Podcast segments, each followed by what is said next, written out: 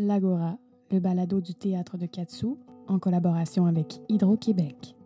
Une réalisation de Don Paco, Master of Keys, avec Olivier Kemed et Katia Lévesque. Bonjour, nous sommes ravis de vous retrouver pour l'Agora, un balado qui ouvre un espace de parole autour du théâtre et des pièces présentées au Katsu. Aujourd'hui, j'ai le plaisir de m'entretenir avec la comédienne Katia Lévesque pour la pièce de théâtre Sappho. Sappho, surnommée la tisseuse de violettes, couche les mots du désir et de la passion amoureuse. Elle nomme, décrit puis plonge comme personne dans le détail des sensations.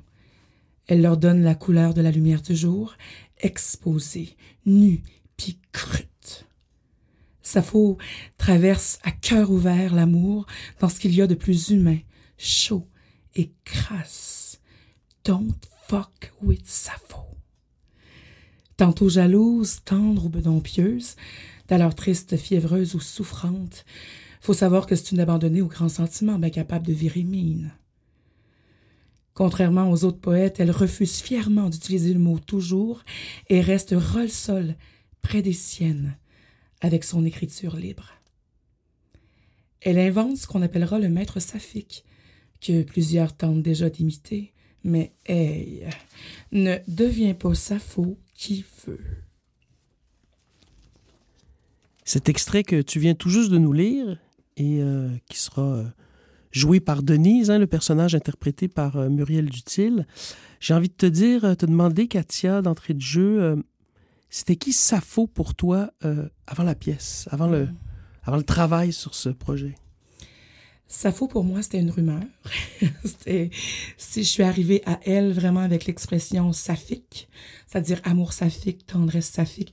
Je me souviens plus très bien relation saphique. Je me souviens plus très bien où, quand, comment j'ai entendu ça. Je suis tombée là-dessus. Mais euh, c'était, euh, ça évoquait l'amour lesbien parce que je l'avais lu dans le dictionnaire, que cette expression-là faisait référence à ça. Euh, et ça m'a donc donné l'occasion d'exprimer mes propres amours euh, lesbiens avec ce mot-là, parce que le mot euh, lesbienne euh, et tous ses dérivés n'était pas euh, avait perdu, je dirais, euh, de son lustre euh, de la bouche de mes parents, de, ma famille euh, élargie. Euh, je viens d'un environnement qui n'est pas nécessairement ouvert, euh, environnement dans lequel je me suis jamais vraiment reconnue. Et ensuite, ben, je l'ai réellement rencontré, je dirais, avec le spectacle, avec euh, la rencontre avec Marie-Ève, avec euh, l'écriture, euh, en fait, de Marie-Ève et Marie-Claude, qui est euh, stimulante, inspirante. C'est un terme, donc ça fait que c'est un adjectif que tu employais plus euh, facilement, on va dire, que le terme lesbien, lesbienne, parce que, bon, tu as parlé de ton environnement, mais même, Oui. on, je sais, on peut dire que, que avec un grand malheur d'ailleurs, la, la Mhm. société je- a- a- avec, utilisait ce terme quoi, de manière péjorative ou avait ôté un lustre à ce, à ce terme-là? Ben, en fait, du milieu euh, duquel je viens, euh, l'homosexualité comme euh, le racisme comme était beaucoup plus facile pour mes pères de de de, de, de- tu sais il y, avait l'ouverture était très très euh, très méprisée. Je j'arrive pas à m'expliquer en fait. Même aujourd'hui pour moi tout ça est est tellement hors de mon entendement que je mais ce que je sais, c'est que de, de la bouche de ma grand-mère, qui était, euh, bon, euh, Dieu ait son âme, euh, quand même misogyne, disons-le, et euh, qui parlait, par exemple, des femmes qui s'aimaient comme étant des, des fifines, euh, des, des, des, des, des, pas de classe, des, des vergondés, des... Euh, Comme un mélange de colère et, et de peur aussi, hein? euh, assurément de la peur. Assurément de la peur. Assurément de la sûr. peur, beaucoup d'inconnus. Mais ce sont aussi, je dirais, c'est un environnement dans lequel on on se remettait pas en question forcément. Donc, on affirmait des choses. Donc, l'affirmation, par exemple, que qu'une lesbienne, c'est pas bien vu ou que c'est là simplement pour plaire aux hommes et donc ce sont des salopes. Euh, donc, quand moi, j'ai découvert que j'aimais aussi les femmes et pas que les hommes, j'ai découvert très, très tôt, euh, je, dans un environnement où j'étais déjà marginalisée parce que je j'adhérais pas à cette façon de voir la vie, les gens, les relations. Euh, ben je, je je voulais pas utiliser le terme lesbienne parce que et je me sentais pas mal d'aimer les femmes. C'est ça aussi qui est intéressant. Euh, mais la terminologie je j'arrivais pas à l'utiliser parce que c'était de salir ce qui pour moi était noble euh, et beau, beau, et poétique. et, et donc le le- l'adjectif saphique avait pour moi beaucoup de De sais pas noblesse ou oui, de... Ouais, ouais, ouais. c'était poétique, c'était ample, c'était vaste, il y avait beaucoup de possibles, tu sais. C'est beau parce que tu trahissais pas dans, dans la mesure où l'étymologie de, de lesbienne vient de l'île de, de Lesbos, l'île de, l'île de Mhm. Sappho. Mais, euh, mais je comprends tout à fait euh, ce, que, ce que tu dis. Est-ce que euh, est-ce que c'est un mythe quand on dit que dans le milieu culturel ou le milieu théâtral, il y a tout de même plus d'ouverture envers, en- envers ça? Est-ce que est-ce que tu as trouvé un environnement quand même, on va dire, plus tolérant Mhm. ou euh, c'est voir un peu la réalité avec des lunettes roses? C'est très intéressant comme question. Euh, Et pas simple. et pas simple. Effectivement, c'est complexe parce que je peux pas euh, parler au nom de toutes les femmes qui aiment les femmes euh, parce que je sens aussi que par euh, mon corps différent, euh, et là je dis différent, mais euh, c'est marginalisé aux yeux d'une société qui espère euh, des corps euh, standardisés, dont je ne suis résolument pas, et dont je n'ai jamais été aussi, il y a ça. Ce qui fait que ma façon d'habiter mon corps, peu importe les milieux, que ce soit au théâtre ou que ce soit dans la société en général, est souvent vue de façon courageuse. C'est associé au courage.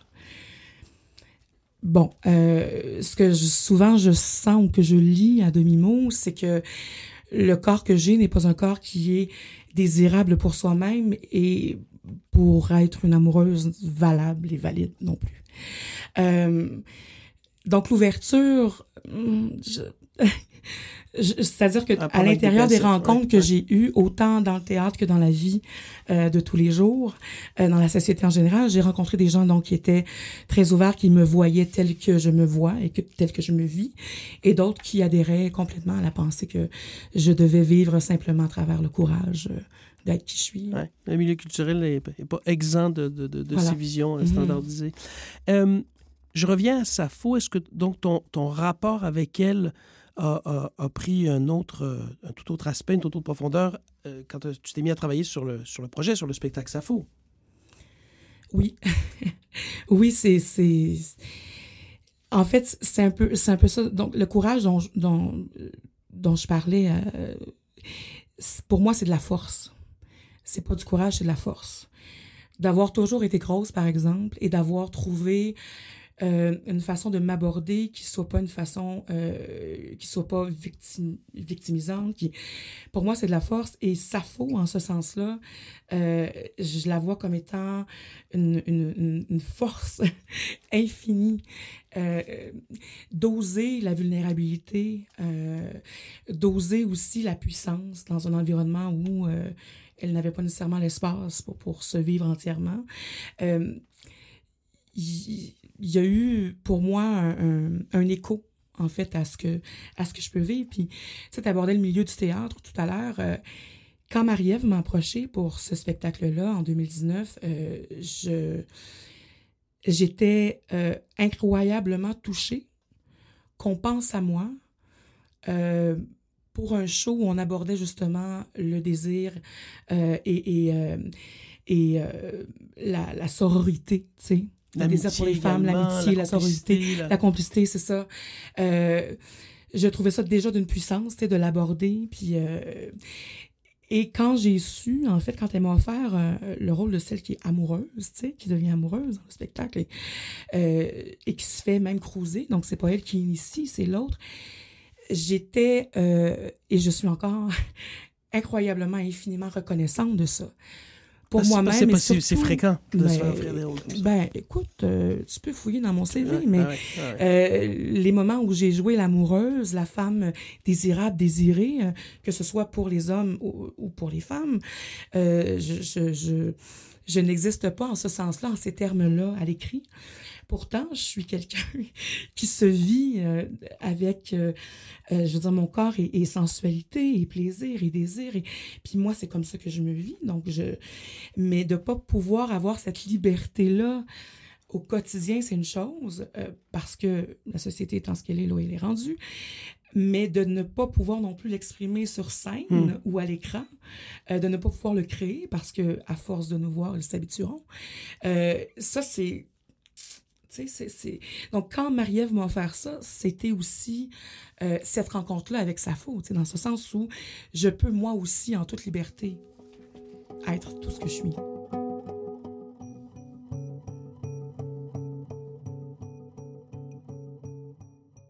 quel bel écho avec, euh, avec le personnage de Sappho. Tu en as parlé de complicité, on a parlé d'amour, de sororité, c'est un si beau terme. Il y a au cœur des écrits de Sappho et donc de la pièce le concept de la filia. Mm. Qu'est-ce que ça évoque pour toi et comment cette filia se manifeste-t-elle dans ta vie? Mm. Quand on vient d'un milieu où on ne se reconnaît pas, euh, on peut avoir le réflexe, et ça a été mon cas, de se développer une famille, de chercher des gens qui nous ressemblent ou qui font écho à là où on voudrait être. Donc, d'apprendre auprès de ces gens-là une façon de vivre, une façon de penser. Euh, et pour moi, c'est ça la filia. Donc, c'est la famille choisie. C'est un environnement dans lequel on peut être entièrement tout ce qu'on est, euh, se permettre d'être faillible aussi. Euh, et ça, pour moi, c'est très, très précieux comme humaine c'est ce qui définit aussi les gens que je, choisis de laisser rentrer dans ma vie comme étant, étant une personne assez introvertie. Euh, je limite souvent mes, mes, mes, relations. Mais quand je laisse rentrer quelqu'un dans ma vie, c'est que je sais que je peux être faillible et que cette personne-là se permet aussi d'être faillible et sait qu'elle sera accueillie euh, avec le même respect, la même ouverture euh, que si elle avait fait tout juste. Ça demande une confiance. Ben, un abandon aussi, non? Oui, ça demande une confiance, un abandon, mais c'est comme ça que je veux vivre ma vie.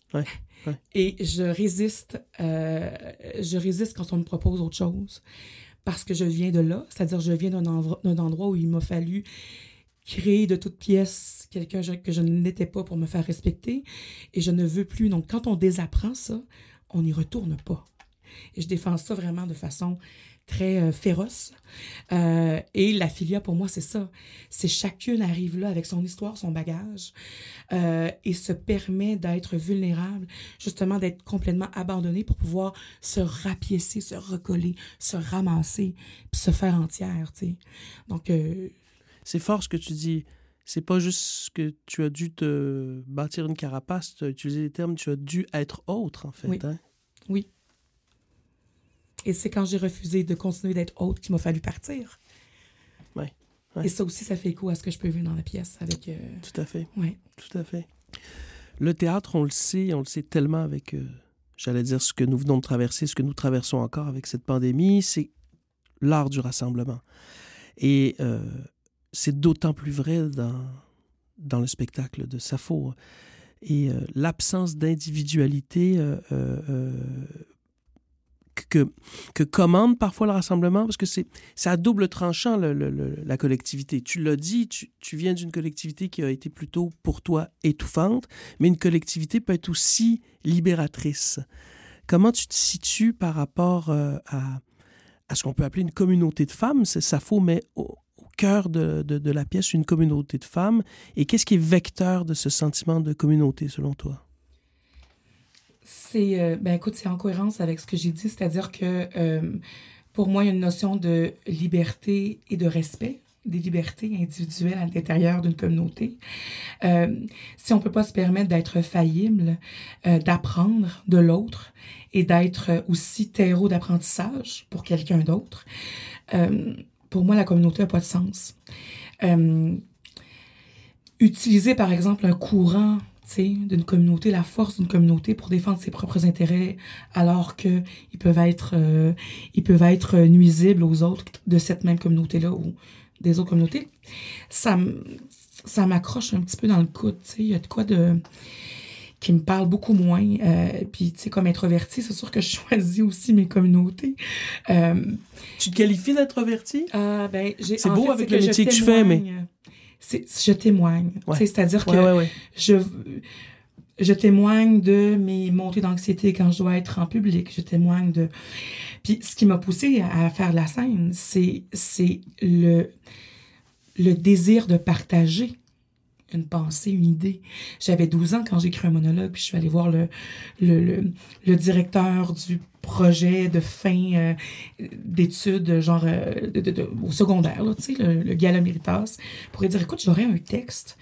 Puis je, je, je me souviens, c'était sur le jeu compulsif, parce que j'avais observé cette espèce de plaisir éphémère, de bonheur factice, tu sais, que cultivaient mes parents chaque, chaque semaine. De, hey, si on gagne, mon Dieu, qu'on va être heureux. Puis moi, j'ai toujours été contemplative. Puis je me dis, mon Dieu, tellement de belles affaires déjà, tu sais.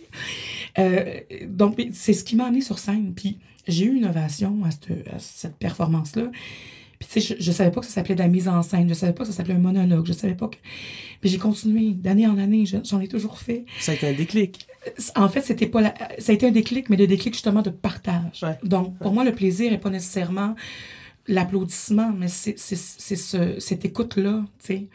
Donc, pendant le spectacle, l'écoute, la réception, il y a, y a, quelque chose qui se passe, tu sais. Puis comme spectatrice aussi, c'est comme ça que je vais être nourrie quand je vais voir un spectacle.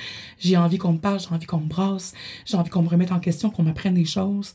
Euh, et, et Je trouve, ça, je trouve ça important que tu parles d'introversion parce que euh, c'est plus fréquent que ce qu'on croit au sein des artistes. Puis c'est pas toujours l'image, évidemment, qu'on projette comme genre de théâtre d'être plutôt hein, euh, mm. extraverti, euh, loud, etc. Mm. sur scène. Mais, mais non, en fait, la scène, on n'est pas comme ça dans notre vie nécessairement. Et, et, je trouve ça beau parce que ceux et celles qui nous entendent, je pense aux jeunes notamment, il y a, des, il y a souvent de, de jeunes gens introvertis qui, ne pense pas à la scène parce qu'ils se disent c'est pas pour nous alors que c'était tout à fait pour elle. Euh, je reviens maintenant à ton personnage euh, dans la pièce. Tu, euh, c'est beau, tu le décris comme, comme une amoureuse. Hmm. Comment tu pourrais le décrire également? Hmm. C'est la seule, non, à ne pas vivre dans la maison? Absolument. Dans le lieu, en fait. en fait, en ça, elle est aussi marginale. c'est-à-dire qu'elle appartient à une communauté de laquelle euh, il lui a fallu s'extraire, je pense, pour se trouver elle-même. Euh, pour finalement découvrir qu'elle faisait intrinsèquement partie de cette communauté-là, finalement. C'est un personnage taillé sur mesure, Katia. Eh ben, tu sais, je veux dire, Milo, euh, Milo et, et Marie-Claude ont quand même... quelques antennes. Quelques antennes, je dirais, oui. Puis oui, c'est, quelqu'un de, d'affirmer, de blesser, euh, et euh, je dirais euh, de faillible. Ouais. Ton personnage vit une relation avec Sacha qui est interprétée par Nathalie, Claude. Je ne vais pas rentrer dans tous les détails de la, de j'allais dire de l'intrigue de la pièce, mais il y a un point tournant quand même qui chamboule la relation. Et ce à quoi Denise répond, ça dérange des femmes qui se rassemblent. Selon toi, est-ce que c'est encore le cas? Et pourquoi? J'ai. Euh, tu sais, avec ce qu'on dit, là, tu sais, on peut plus rien dire. En fait, je le mets en guillemets, là. On dit qu'on ne peut plus rien dire. Euh, pour moi, c'est. C'est surtout qu'on s'écoute pas souvent, tu sais. Parce que. Et on s'écoute souvent pour ce qu'on veut entendre. Donc, on écoute souvent l'autre pour entendre ce qu'on veut entendre. Je pense que si on écoutait l'autre, pour se laisser surprendre, pour se laisser ouvrir, défricher. Euh, si on acceptait de laisser l'orgueil de côté, je pense qu'on qu'on s'écouterait mieux, qu'on s'entendrait mieux, puis qu'on parlerait mieux aussi. Euh, et en ce sens-là, euh, je, je, je, on sait qu'il y a encore des communautés de femmes qui dérangent, tu sais. Puis je pense qu'elle dérange justement parce qu'elles disent des choses qu'on veut pas entendre. Et qu'on veut même pas. Euh, non seulement on veut pas les entendre, mais on veut même pas les reconnaître. sais. Qu'on veut pas faire partie d'une communauté comme, comme, une communauté, par exemple, dont on, a l'impression qu'on ne fait pas partie, qui nous appartient pas, mais qu'on soit même pas capable de respecter cette parole-là qui ne nous ressemble pas, qu'on se permette pas de s'ouvrir. Je pense que on voit, on voit des, des, communautés où le discours, par exemple, a, a permis, de, de de, de rallier euh, des gens qui euh, ne comprenaient pas, par exemple, certains aspects. Tu sais, je pense notamment au racisme, où il y a des paroles qui se sont diversifiées et heureusement, puis là, on a fini par comprendre quelque chose. Tu sais, souvent quand on quand on on, on, parle d'une réalité euh, marginalisée ou euh, discriminatoire, les gens vont, vont, tout de suite se défendre en disant mais c'est pas ça que je voulais dire. Attends, je suis en train de te parler de ce que j'ai entendu de ce que moi je vis. Hmm. Si on se permettait le silence à ce moment-là? Donc, autant dans les groupes de femmes euh, que, je, dirais, dans tous les autres groupes marginalisés, mais effectivement, les groupes de femmes sont encore, il faut le dire, marginalisés. Considérant que euh, la pièce met en scène une maison commune où se rassemblent donc des femmes venues de, tous horizons, euh, de tous les âges, est-ce que pour toi, Sappho est une pièce politique ou est-ce que c'est même une pièce provocatrice? Provocatrice, non. J'espère que non. Euh, si on sent que, en fait, si ça nous provoque, parce que pour moi, la provocation vient avec une réponse, il y a comme une réaction. Et, et la réaction vient souvent du connu, des réflexes. Euh, et j'aimerais plutôt que ça suscite une réflexion, euh, un accueil, une remise en question, à la limite, plutôt qu'une provocation. Euh, Est-ce que c'est politique?